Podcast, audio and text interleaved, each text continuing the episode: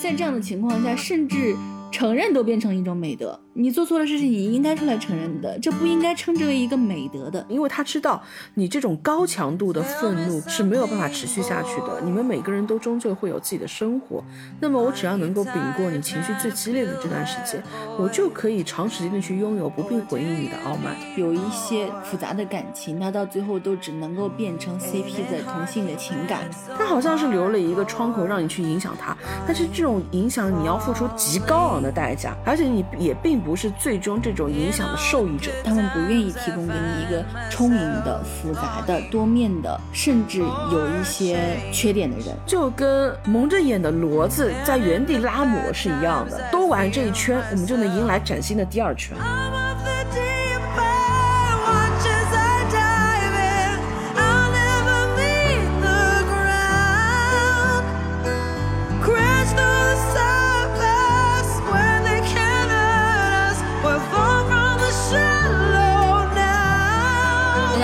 小姐。大家好，我是高小姐。终于来到社会版了。我在刚开始排的时候是把它放在稍微比较前面的位置的，因为我觉得它的这个影响不仅是业内的影响，也不仅是粉圈之内的影响，其实它是具有非常广泛的社会影响的。嗯，但是后面我们在理思路的时候发现说，确实我们从架构上来看，它放在中间这个位置是比较合适的。以后它是个可能更多的是偶像道德的问题，但是你要进入到这个监狱风云之后，它涉及到的是更多的是法律问题了。其实可能大家刚开始对这种明星频繁上法制版，然后变成法制咖的这种印象，它是跟一个词紧密连接在一起的，就是一夜成名的朝阳群众。不知道是这个新闻的格式，还是说那段时间确实这个地方的密集程度尤为惊艳。大概是在二零一四年左右的时候，对，就是大概有一段时间，然后密集的出现各种各样的经由朝阳人民群众举报的违法乱纪行为，其中最重头的一系列的事件呢，又是大家后面所非常熟悉的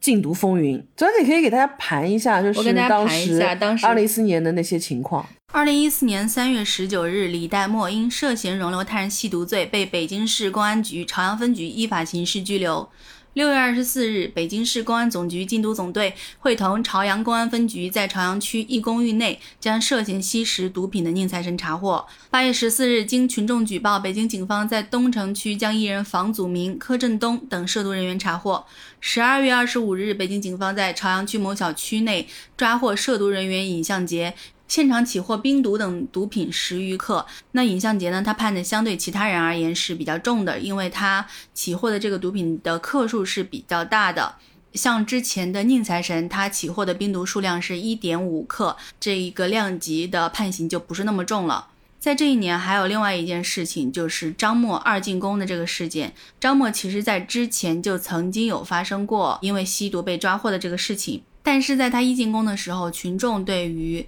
明星吸毒关注其实是远比不上一四年的。因为首先那一年这一类的社会事件还不处于一个集中高密度的爆发的一个阶段，他们除了受到法律的惩戒之外，在当时没有从整个社会层面对劣迹艺人、违法乱纪的艺人进行一系列的封杀以及一系列的整肃。那么其实是二零一四年的这个时间点，因为这么高密度的爆发出了一系列的吸毒风云，所以在那一年其实有很多人就会对一件事情是有印象的，就是对于这些涉嫌违法乱纪的，我们现在常规印象中的这些劣迹艺人。最早最早的话，其实在我的印象里面是一九九七年，一九九七年的歌手罗琦在街上的时候，因为他的毒瘾发了，他上了一辆出租车，他直接就对出租车司机说：“快带我去找毒品。”司机就觉得这个事情非常不对劲，就直接把罗琦送到派出所了。罗琦他其实也是早些年间非常红的一个歌手，嗯他的很多歌曲也是大家都很熟知的，性格相对而言也是比较暴烈的。就比如说他的眼睛，也是因为他跟别人打架，然后导致这些问题。然后最近最近的一个涉毒的事情，就是二零二一年于景天。他在参加《青春有你》第三季的时候，他其实前期是一直占据在一个非常高的位置上面的。那后面呢，霸道说他的父母所经营的锦丽 KTV 涉嫌一些违法犯罪行动，嗯，包括有涉毒的这个行为。五月五号，于景天也是宣布说，因为身体原因退出了这个节目的录制。但是其实他对这个节目产生的影响，对于这个节目其他的选手产生的影响，可以说是非常严重的。而且于景天这个情况跟刚刚所说的这些又有一个很大的不一样。刚刚列举的这些经由长安人民群众举报的，以及是被发现。轻生还是比较正面，涉毒就不用轻生了，好吧？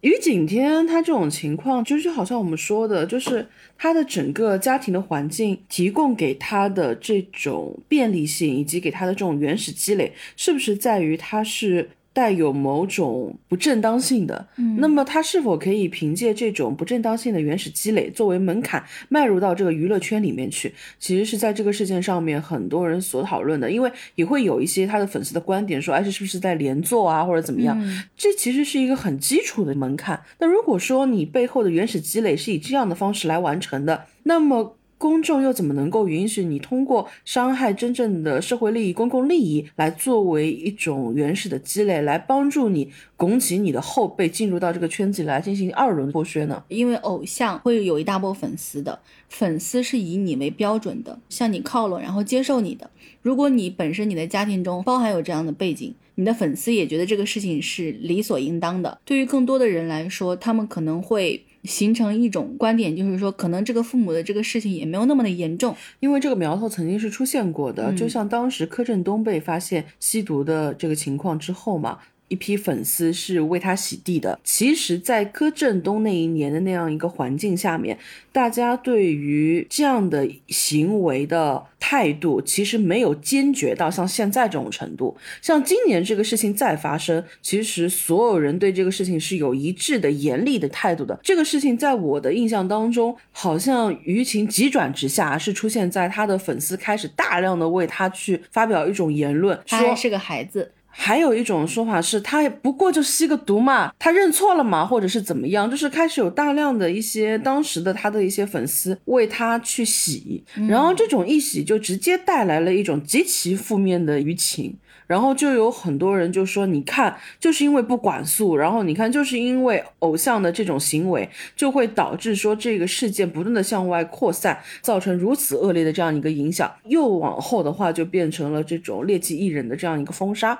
所以他事件其实是一步一步到这样的一个地步的。当时也有很多的讨论是说，如果我们可以原谅一个吸毒人员，那么我们当时的那一些缉毒警察的牺牲，那些非常惨烈的牺牲，其实是毫无意义的，对他是不尊重的。如果说一四年是朝阳群众发力的一年的话，今年就好像是有特别多的父母辈的这种所说的老赖啊这样的一个情况集中出现的一年，老赖传销。老赖也好，传销也好，他们都是用非法的手段积累了很多的原始财富，然后又用这些原始财富让他们的子女相对而言接受到了更高端的教育。那这个时候，你可不可以简单的说说这个人是跟他的父母是毫无关系的呢？那你是可以这么简单的就去进行割席的吗？它更多程度上其实是一个导向问题，因为很多人的宽容的那条线，它是被不断的往外推的。所以如果说这些人一直活跃于台前，并且他们掌握一种主流的语境的话，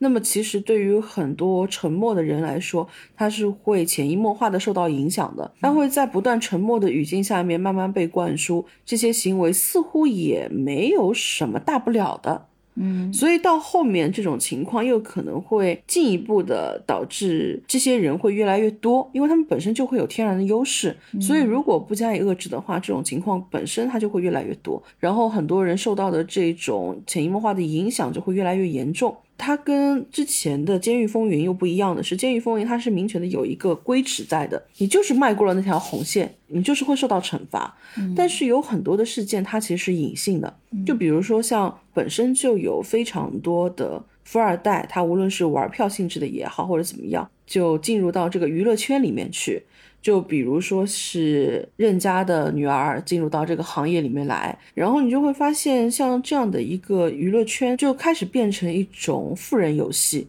那么这个富人游戏，就像我们刚刚讲的，它普通人的叙事是消失的。这些年草根的叙事本身就已经消失的快差不多了。那么如果说富人大量的涌入，而且他抱着一种并不相对尊重，是一种玩票性质的话，它其实是对于圈子的一种氛围极大的一种影响。就是你给受众的一种感受，其实是一种极负面的观感。不知道会不会有一种冒犯感，就是我们原有的享乐的空间已经极其狭小了，但是你轻易的迈进来，然后你就可以轻易的搅得天翻地覆，其实会让更多的人有一种强冒犯感。这其实是。任家女儿进入到娱乐圈之后，她不能够很好的把握一个风向的原因，就好像很多人已经到达了一种临界点，然后她的这个临门一脚就让很多原本可能并不指向她的愤怒值爆发了出来。而且她会有一些非常天真的想法，就是她觉得说，为什么你们可以那么轻易的接纳我姐姐？为什么你们那么喜欢我姐姐，却不能喜欢我？嗯，我觉得这样的一种疑问也是非常居高临下的一种疑问。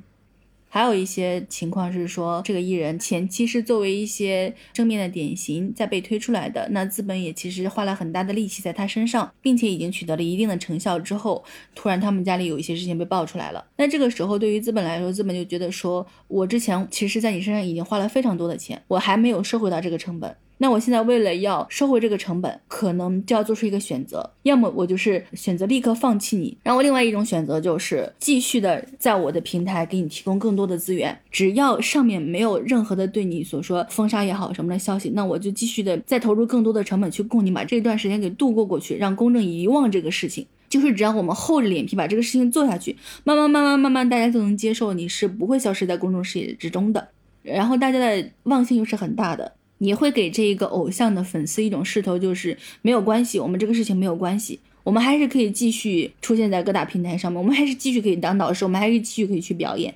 而且现在它其实都是默认，就是一个社会事件的记忆点，尤其是娱乐事件的记忆点，它可能就是七十二个小时。嗯，所以我只要拖过去，保持沉默，我不发声，然后这个事情最终也会消失于无形。因为你永远能够等到一个新的热点去覆盖你所在的这个负面的热点。大家经常用的一句话就是：你看某某得感谢某某救了他，因为某某搞了一个更大的事件。对于很多的内地的艺人来说，他慢慢的就习惯了一种，我日常就不要多说话，因为我多说多错，那我就做一个社交网络的假人。那万一我的一些底子被人家揭了，就是我出现了一些意外情况的时候，我就沉默是金，我就保持沉默，不出来解释。所以你就会发现很荒诞的一点是，有一段时间港台艺人他们沿袭着以前的传统，出来一个事情，他们要开一个发布会，竟然被某些媒体视作了一种逝去的美德。他们说，哦，你看像当年的陶喆啊、许志安啊，他们道歉还要开发布会，那现在我们的艺人都不用开发布会了呢，我们甚至连微博都不用发呢。你只要秉，你没有承认这件事情，将来就有洗地的余地，粉丝就有余量可以去辩驳。然后这个事情你将来也可以说，就是这个事情似乎是完全没有发生过的，当时都是无稽之谈，因为互联网就是没有记忆的了。就像当时在早期，因为互联网的不发达，歌手抄袭的行为是非常常见的，但是承认的人不多。大张伟承认了，然后大张伟一辈子被人这个事情还在打，但是其实当时还有很多抄袭的人，他就是因为屏住了，他没有承认，所以他就没有抄袭，就是这样的一个状况。当然不是说大张伟对啊，我们不是大张伟对的意思，我觉得抄袭可耻，我觉得每一个人抄袭都是非常可耻的，在这样的情况下，甚至。承认都变成一种美德，甚至出来面对都变成了一种美德。但是我把它形容成一种美德，也显得这个事情很荒诞。他不过是做他应该做的事情而已。你做错了事情，你应该出来承认的，这不应该称之为一个美德的。而且很多出来面对的人，包括以前我们提到过的，就是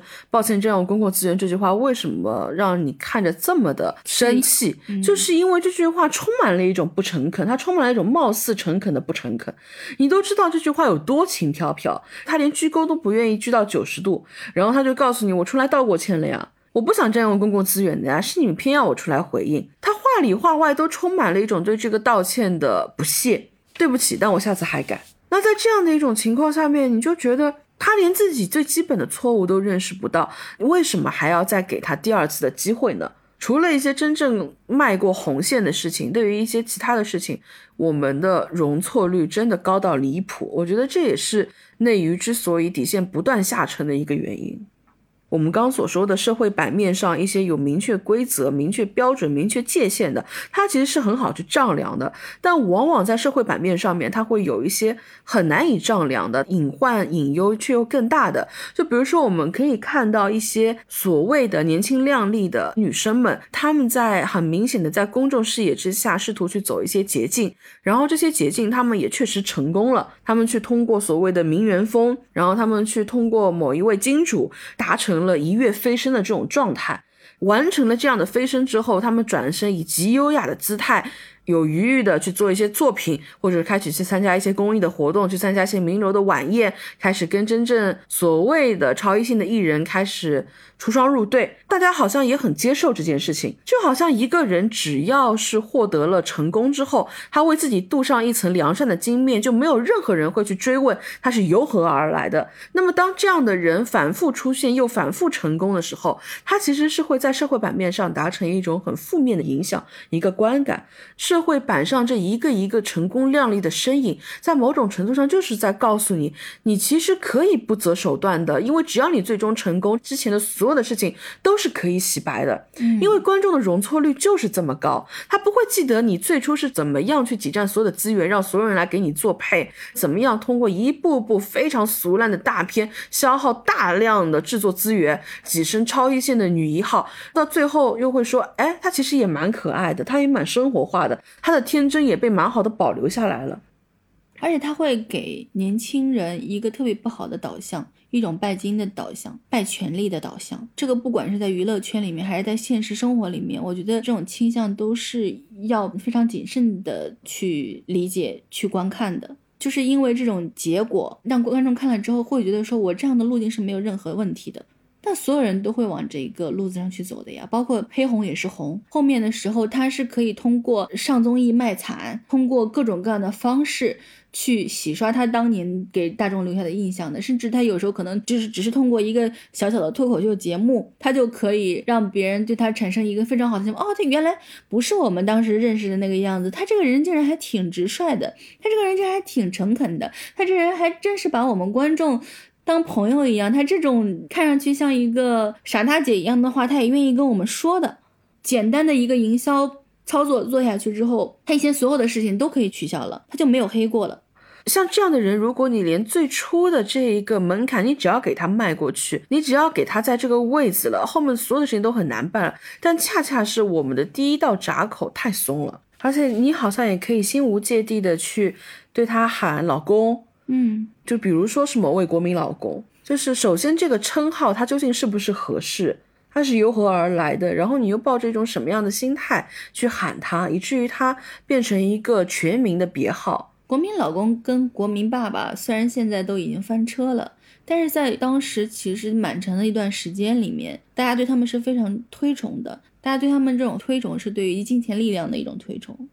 对，而且这种观念的反噬又往往来自于另外一种极化，对于物质的极端对立。就是我们现在也很容易有一种误区，就是我们完全把资本推到我们所在位置的另外一面，我们就又开始用以前的一套传统的叙事。来表述我们之间的一种关系，那最终它又会演变成一种极具对立性的剑拔弩张的氛围。嗯，那我觉得这种极化又是很不安全的一件事情，但是它其实又是相对来说比较隐性的，但是确实会有很多的人在这个过程当中，他就利用很多被极化的情绪。他在沉默当中，他能享受最大的利好，因为他知道你这种高强度的愤怒、高强度的抵触是没有办法持续下去的。你们每个人都终究会有自己的生活，那么我只要能够顶过你情绪最激烈的这段时间，我就可以长时间的去拥有不必回应你的傲慢。比如说像高以翔这件事情，高以翔在综艺录制当中的猝死，呃，我们先不论他现场 AED 的这样的一个配置的情况。因为中国本身从大环境上来讲，AED 的这个配置确实是客观性存在的一个问题。但是你作为一个你知道自己的录制是如此高强度的一个情况下面，那为什么你的医疗的配置、你的应急预案都完全不能做到及时到位、及时去处置呢？出现问题之后，又为什么不能以完全公开的一种状态，至少面对公众的追问，能够有一个有所呼、有所应、有所答的一个基础的反馈呢？你就可以在所有的高喊的。呼声当中，让这个事情尽量往后顺延，然后只要顺延、顺延、顺延，你就不在公众关注目光的第一序列里面了，然后你就可以静静的等待自己调出这个公众质疑的排行榜。热搜总是不断在更新的，我只要等到我跌出这个热搜就可以了。他们其实得不到任何的处罚，观众在一段时间内，他可能会发起一些抵制你的行动，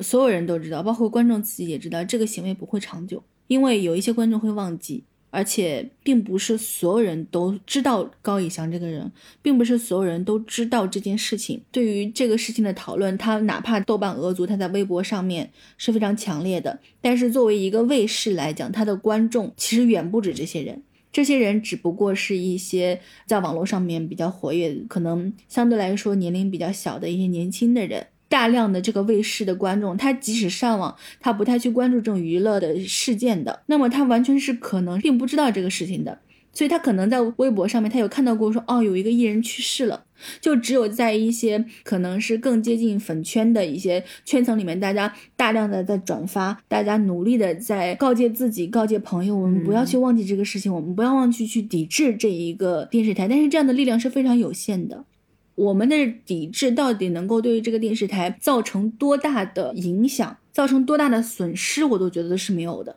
人祸变成了天灾，我觉得人祸就是人祸，但是你只要一直按照天灾处理，经过这个事情，我们发现我们没有办法对抗它。一旦有一个。潜力，然后它被非常严格的整肃了，然后这个行业本身才会产生震动。你会发现，对于它的这种管理，它始终这个力量是自上而下的，而不是自下而上的。它对于所有自下而上的这种影响，它在乎的只有一个影响因素，就是钱是否到位。嗯，也就是说，你的票力、你的胜利，这可能是唯一你能够影响他的。所以这种情况又倒推到大家往往会有一个极化的想法，就是我只有不断的给他充钱，才能影响到他。所以你又陷入到一种自我的内卷当中，你需要自己去卷生卷死。然后你才觉得说我们能够拥有这样的一个话语权，然后我需要不断的去购买奶票，我需要去不断的把它推到中心位置，我才能够有这么一点点的影响力。这种影响力本身又很扭曲跟幻灭，它好像是留了一个窗口让你去影响它，但是这种影响你要付出极高昂的代价，而且你也并不是最终这种影响的受益者，所以它其实是会让。这个圈子不断的出现一种情况，就是当一个问题发生之后，这个问题还是会存在，它会不断的膨胀，不断的膨胀，不断的被放大，直到这个问题被推向一个极端，然后它被要求整改。这个其实就是我们的 top 四的问题，就是这一代的财富密码是什么？就是 IPCP。叮咚。下面插播一条广告，我们自己设计和手工制作的一些周边已经上线啦，大家可以在淘宝的店铺页面搜索“过刊门市部”就可以看到哦。IP 和 CP，对，IP 卡、CP 卡，通通告诉我密码。哇哦，这个真的是这个时代的财富密码，它就是跟我们刚刚所说的，你会发现无论是 IP 也好，CP 也好，它都是在一种爆款推往极端，然后整改。然后在周而复始的爆款、极化、整改，他不断的在走这条路。但是没有关系，一个圈子的轮回差不多也就是这么三五年的时间。所以当我把这三五年的家底全部掏空的时候，没有关系，新的时代又到来了，我们又可以说新一个偶像元年又来了，然后新的一个某某综艺的元年又来了，新的玩法又出现了。对你就好像这个事件它都不在一个螺旋上升或者螺旋下降的一个过程，我们始终就跟蒙着眼的骡子在原地拉磨是一样的，都玩这一圈。我们就能迎来崭新的第二圈。这个舞台，你方唱罢我登场，韭菜一轮又一轮。而且现在这个吃相难看到，我之前跟左小姐聊的时候，我就会觉得，现在这个圈子它仿佛在流行一种文化，就是吃绝户。以前可能就是我稍微还要别想着把这一茬的韭菜全部割光了。但现在是恨不得往下刨三代，我刨到你三代之内这块地都种不出任何的粮了，我好像就功德圆满了，榨的一点剩余价值都没有了。你想晋江的现在的这个 IP 就到了什么样的一个程度了？就是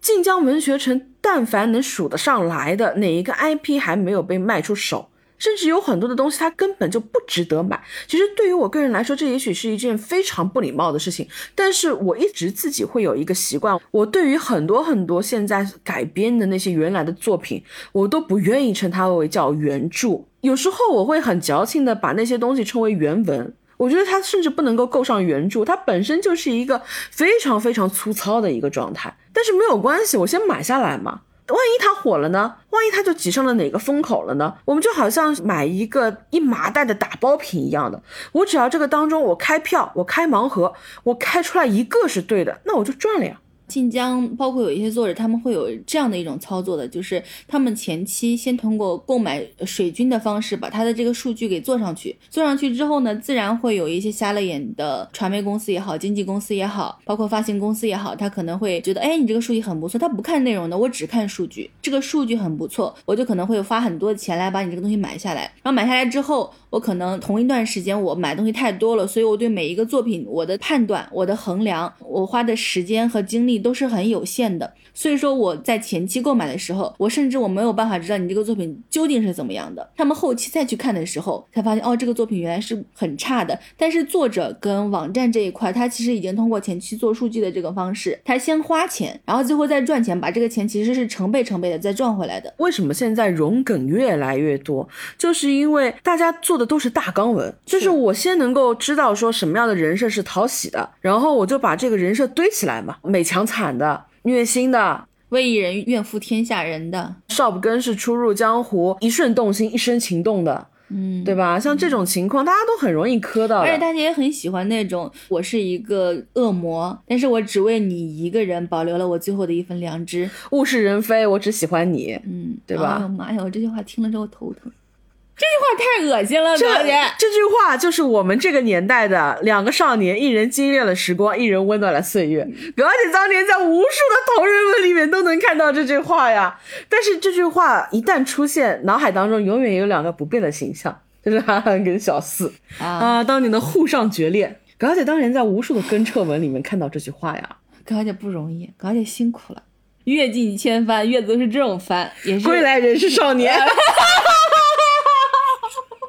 这么的恶心！哎，我们刚刚回到那个 IP 的这个话题上面啊。我们刚刚讲到说，其实很多公司他们在买下来之后，才发现他们斥巨资买这个东西其实是没有什么价值的。但是我钱已经花了，怎么办呢？我硬着头皮做，要不然的话就等于说我前期的这个成本又浪费掉了嘛。我只能继续往里面砸钱，去找一些流量小生来演一个前期就是目的不纯的坏小说，赚足了钱，坏小说的这个作者离场了，一个被架到这个位置没有办法的制作公司，他只能再引入一些能够有票房号召力，但是不一定演技好的演员。员去把这个坏本子演出来，取一个七言绝句中的一句作为名字之类的。这一轮完成了之后，他卖出去了。其实制作公司大概率也是不会亏的，演员也是不会亏的，粉丝也是最后也是会花钱的。可能对这个东西是烂的，也是有一定的心理预期的。所以大家不会有强烈的情绪反弹，说哦你怎么演一个这样的烂东西？它其实就是堆元素嘛，你只要堆的热门元素够多，你就可以提前把它卖出去。它其实就是一个卖货的逻辑。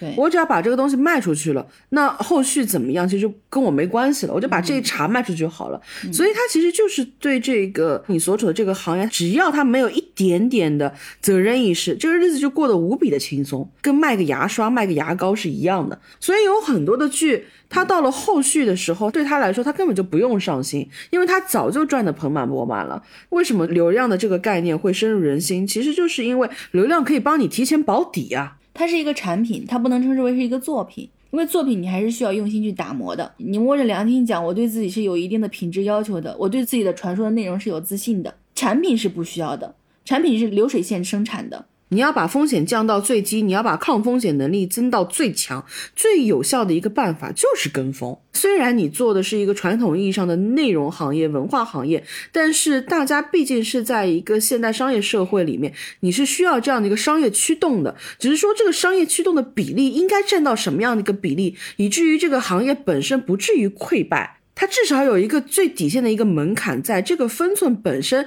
其实就取决于你对这个行业是否有一种最基础的情感，就是我不希望它烂到根里面。我其实非常喜欢一句话，就是说未有天才之前不宜纵马踏苗。但现在对于很多做事情的人来说，这句话简直就是荒诞。我既然有骏马在，我既然有好的一块地在，我为什么不先把它给开垦了呢？我不管怎么样，我先把这一亩三分地给赚了嘛。那其实就是后来有更适合的开垦者，有更适合的。播种者有更适合的人的时候，他面对的就是一块荒地。那么他如果要做是什么？他就需要从根上开始把这东西重新再做。之前如果我们说这个行业它某种程度上已经被做成了一种股市，用一种金融杠杆的方式，在它变成泡沫之前，我捞一笔就走。那么还有一种程度上，这个东西就被做成了某一个时间阶段的中国足球。你对它的宽容度极高，他踢得有多烂，他都可以拿着巨额的薪饷。踢球的人人浮于事。是，然后场外的观众，你虽然骂骂咧咧，但你什么样都可以忍。到后面你再要有一个人去想办法，说要把这个场子给弄起来的时候，你再要想说能够出一个，比如像现在吴磊这样的人的时候，好，那你就要像当年的徐根宝一样，把所有的孩子拉到崇明的基地去。你在这样一批人里面大浪淘沙，最终才能淘出来一个吴磊。那为什么在现在这样的一个环境里面，我们一定到最后是需要用这么大力气的大成本的方式，才可以把这样的一个行业堪堪重新做起来呢？就是因为你前面的人对这个行业的伤害性实在是太大了，整个江湖规矩坏掉了。我们刚刚还聊到那个 IP 嘛，还有另外一个例子是《鬼吹灯》跟《盗墓笔记》。《鬼吹灯》这个事情其实是它的作者天下霸唱在当时的时候被坑的非常非常惨，大 IP 的这些作者。因为他成名早。嗯，所以他往往没有赶上最好的时候。是你有没有发现，现在大热门的这些 IP，它有很多，其实，在我们当年看网文的时候，它属于第二梯队，可能都不太够得上。嗯，但是呢，真正第一梯队的那些作品，他们在这个市场 IP 的风潮还没有起来之前，他们其实往往就以相对比较低的价格给卖出去了。就比如说像，当然它严格意义上不属于一个 IP 作品了，因为它更多的是一个已经被高度认可为正统文学。的这样的一个存在的就是《三体》。那《三体》其实一开始很多人不能理解为什么会被放到这么混乱的团队里面去，出现一个这么糟糕，在某种程度上被官方勒令不能够在正式上映的这样的一个作品，就是因为它在很早的时候，在它行情完全没有起来的时候就被卖出去了。等到后面这个行情完全起来的时候，它等于是被囤在人家手里面了。像很多以前我们熟悉的一些真正所谓初代的网文作者，他们往往都会面临这样的一个情况。像天下霸唱的话，就是他当时喝了酒，然后被这个网站用十万块钱的价格就把他整个这个 IP 给买断了。包括天下霸唱本人，他不能再去写这个鬼吹灯系列的作品了，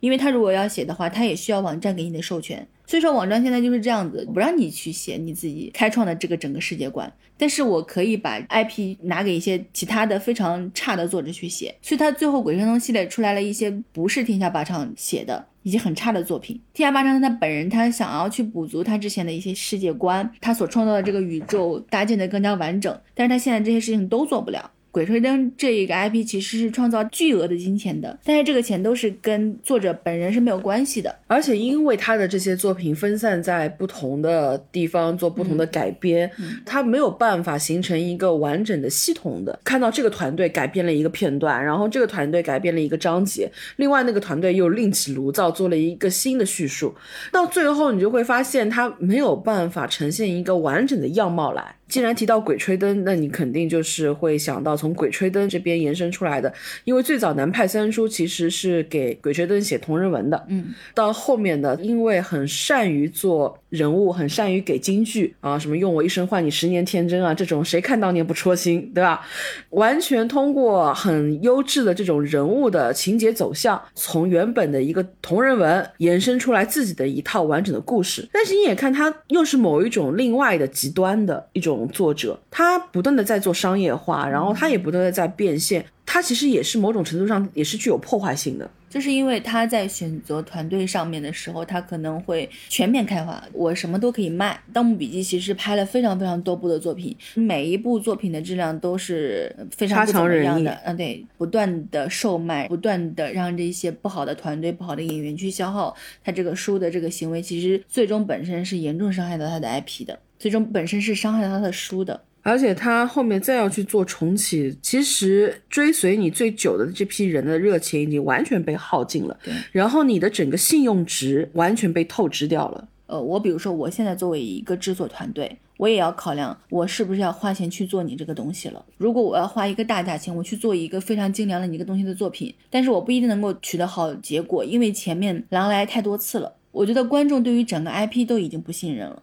南派三叔其实还有一个问题，就是他本身自己太能吹，然后他做的事情呢又不足以完全支撑起他当时自己吹的这些东西，而且他每次吹的时候吧，他又表现得非常的真诚，但是他做出来的东西吧，又真的是让你感受不到任何的真诚，或者是零零碎碎的真诚，就让你很烦躁。过程当中，你说他完全没有吧？他多多少少又带有那么一丢丢原作者的那种小情怀，但是这种小情怀放在他的整个大泡沫里面嘛，就觉得这个人真的是充满了一种鸡贼。他在选用一组演员的时候，他就会说啊，这组演员多么多么符合他理想中的这种情况。但是可能有一个更高人气值的演员，他也有意向来饰演的时候，他迅速抛弃了原本他自己表扬的、鼓吹的这一对表演者，然后迅速转投别人的怀抱。然后你就会发现，他对同样的角色的表述，在过程当中又会不断的出现变化，非常的利益导向。这种事情其实是极大的影响别人对你作品的这样一个观感的。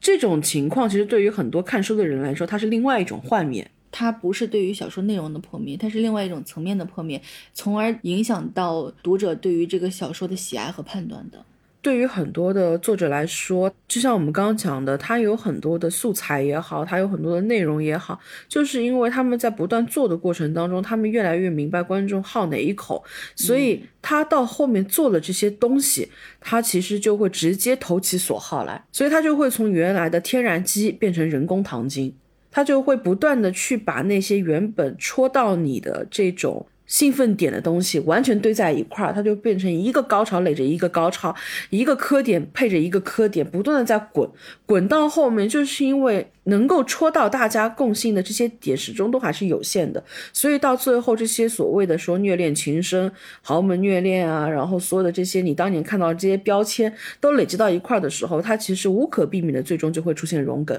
我集众家之精华做成一件百家衣。但是这样的东西呢，它又往往确实很容易能够变现。就像最初很多人磕 CP 的时候，更多的是从你的故事，然后你原本的零零散散的不同的细节当中，你自己拿着放大镜去找糖，或者嗅到一丝丝那种味道。对，然后你感觉到这里似乎有一些暧昧，然后有一些遐想的空间。你就自己去试图去挖一些细节，或者说你自己去脑补一些细节，把它延展成一篇展开的这样的一个故事线。但是到后面这个行业越来越成熟之后吧，这些东西就不需要你自己去亲力亲为了，就有人会把这些东西堆给你看，所以就开始有人去卖 CP，然后有人开始做 CP 导向的剧。当然，本身蛋改这个东西不是说要像老学究一样的说，哎呀，我们就不能做蛋改剧。蛋改剧当然是可以做，但是蛋改剧它越来越出现的这种媚腐媚宅的这个倾向，至少让我个人来说，我会多多少少觉得有点索然无味，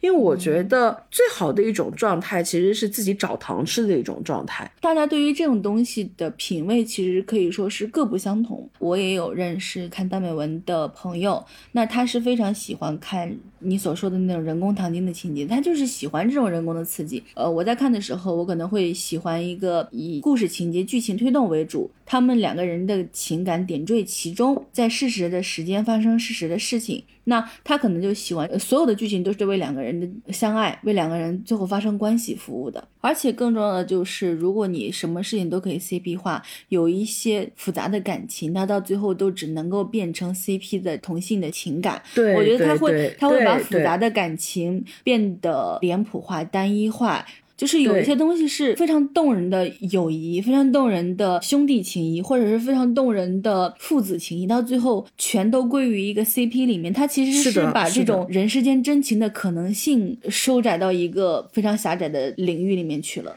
大家乍听的时候会觉得有点老气，但是我觉得确实是这样的。就好像我以前是非常非常爱看武侠文的人，但是到后面怎么样一段时间，我开始觉得有一点索然无味了，因为从以以前的所谓说金谷良环温厚的段，然后到大陆新武侠，然后再到网络上的这些武侠类的网络文，感情的面相越来越窄了。你刚刚说的这种，以前我们在看到两个男性在一起有一个非常高光的一个时刻的时候，他会有非常非常多复杂的情愫在里面的。就比如说《逆水寒》里面当时的顾惜朝跟戚少商这两个人，他虽然说也是一个大势 CP，但是知己的那种惺惺相惜感，它是无关爱情的。对他其实，在某种程度上带给你的那种审美的愉悦，它要高于爱情。CP 本身最初的时候，它也不局限在爱情，它更多的是一种特质的关系。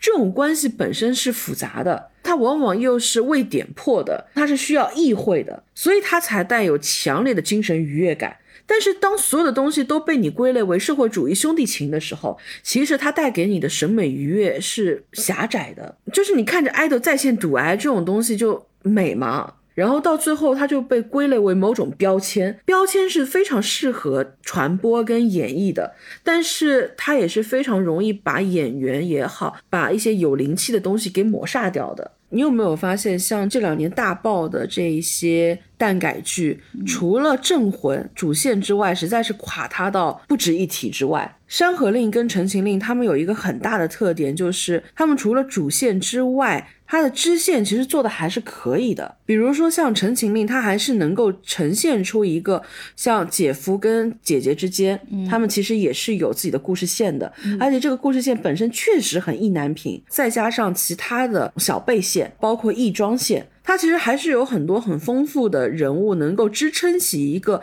相对来说比较全面的一个群像的。当年他们在蓝氏听学的时候，都还在闹，都还在笑，但是等等到故事时过境迁，到了二十集、三十集的时候，你会发现这些当年在一起上学的人，他们真正遇到了各自的困境，有了自己的故事的一个发展。你再回头去看那些故事，才能够触动到你。这就是王倦为什么在这些年逐渐就。从幕后走了出来，成为了一个所说的这一批的编剧当中，可以说是顶流级的一个编剧，就是因为他很擅长写群像。包括我自己个人很喜欢的鹤唳华庭，它并不是只有主线是完整的。鹤唳华亭高级在它的任何一个出场，可能仅仅只有一集，或者说是一个片段的。我不知道大家有没有看鹤唳华亭，或者对鹤唳华亭也还有一些印象，在当中武大王安插在主角的。府邸里面有一个叫长安的一个小角色，嗯，然后这个角色其实几乎对主线剧情没有特别大的影响，也没有特别大的推进。然后他负责传递武大王的一些话，但是大家有心的话可以去留心一下这位演员他在表演的时候，以及他在对一些戏剧的反应上的时候，他给了很多表情的反馈，这种反馈是会让你觉得。主角的一些情绪、一些波折更加揪心的，这种其实就是会让这个故事变得更丰盈，就是你能够通过很多支线人物他们对主角团的。表达能够感受到他们对于这个故事的触动点在于哪里，然后你能够更进一步的带入到这种情绪，同时你也能够感受到这个故事并不是薄薄的两个纸片人，他的这个故事是有一个完整的布景的，然后这个布景里面涉及到很多的人，然后每个人都有自己的弧光，然后每个人都有自己经历过的那个片段，这个片段又会让你觉得这个场景是真实可感的，继而让你觉得主线的那个故事更加的丰盈。贺丽华。婷她的配角群像其实做的非常好，而且很可贵的一点是，他的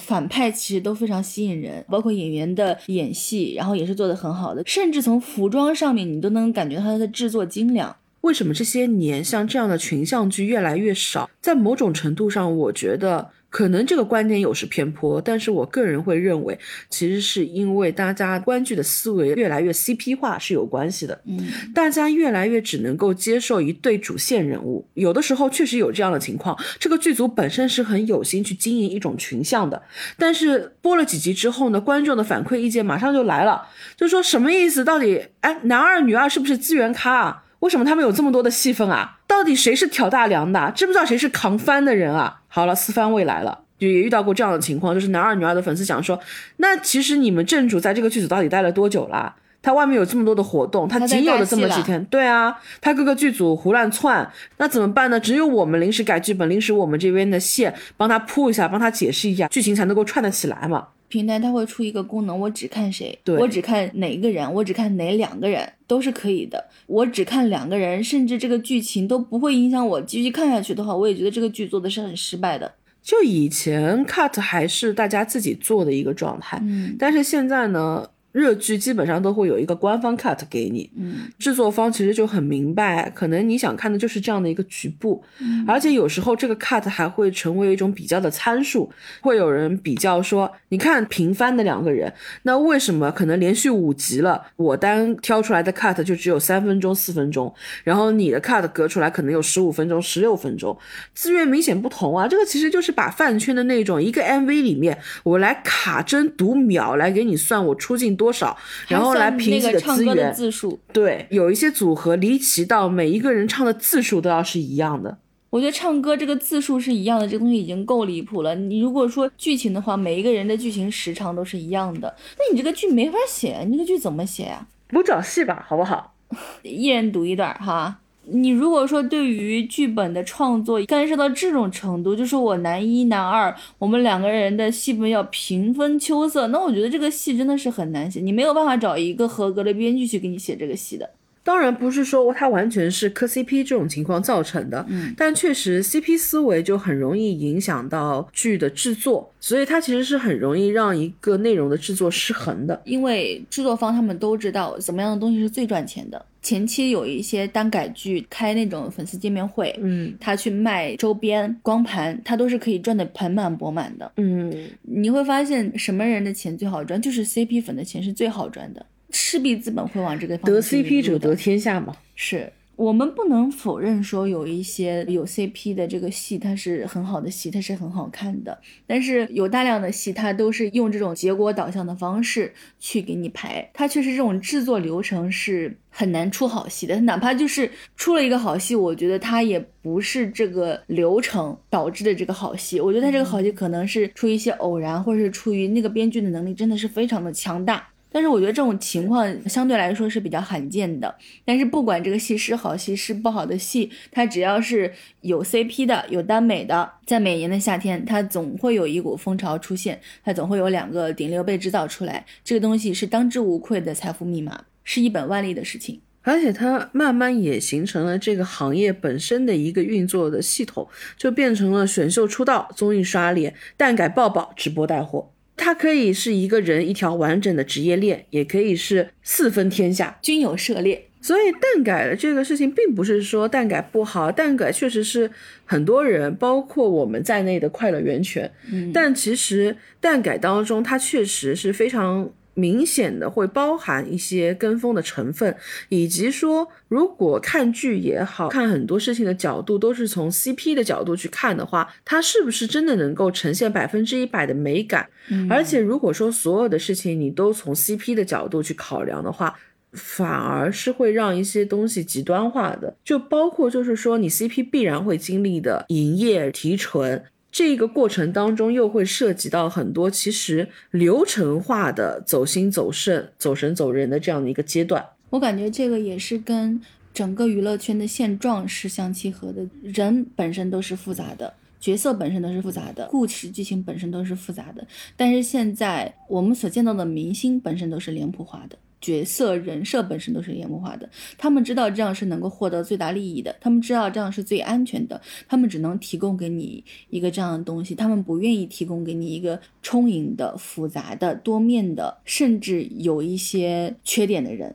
我不认为这是全部是观众的问题，观众不能够要求更复杂的作品吗？观众不要求更好的作品出现吗？我觉得观众也是愿意接受的。你有更好的作品出来，我觉得是可以得到观众的认可的。但是现在的问题是，并没有人愿意花费这样的时间，愿意花费这样的精力，愿意花费这样的成本去做这个事情。因为我花费这个时间、精力、成本，用我同样的时间、精力、成本，我可以做三部、四部、五部另外那样的戏出来，平摊到我的那个利润上面来说，我做了一幅非常好的作品出来，我除了口碑以外，我的盈利跟其他的那五部作品中的每一部都是一样的。所以势必在可以预见的将来，蛋改一零一肯定还是会持续嘛。嗯，因为到目前为止还没有任何制造爆爆的力量可以超过蛋改。所以蛋改这件事情，它会不会迈入到一个我们所说的又一个轮回当中，就是爆款极端整改，爆款极端整改，又会在可以预见的将来，它可能也会陷入到这个轮回里面，或者说它某种程度上，它已经陷入到了这个轮回里面去。大家对于某一个财富密码的这种疯狂的推崇，其实，在某种程度上也是，就像我们最初提到这个话题的时候所说的，因为你不断的把它推往极端化，你不断的试图把它的利润开垦殆尽，然后就会导致，当你把这个地已经掘成荒漠的时候，三代之内你都碰不了了，那怎么办呢？行，我举家迁徙，我迁到一个之前未有人开垦的地方，这就涉及到了我们的 top 三，也就是进入到了我们御三家的阶段。我去非洲挖石油。嚯！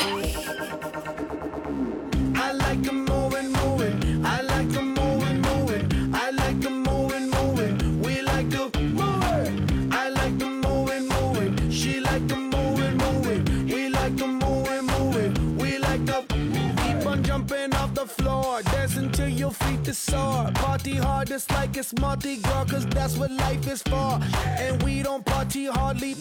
we just party hard. And not because we bored, we party cause we born a party. We gon' move our bodies with our hands in the air and wave them all around like we just don't care. Yeah. On the motor in the house. Yeah. I'm about to turn it out. Yeah. And you know what's going down. Physically, physically, physically round. I like them more and more.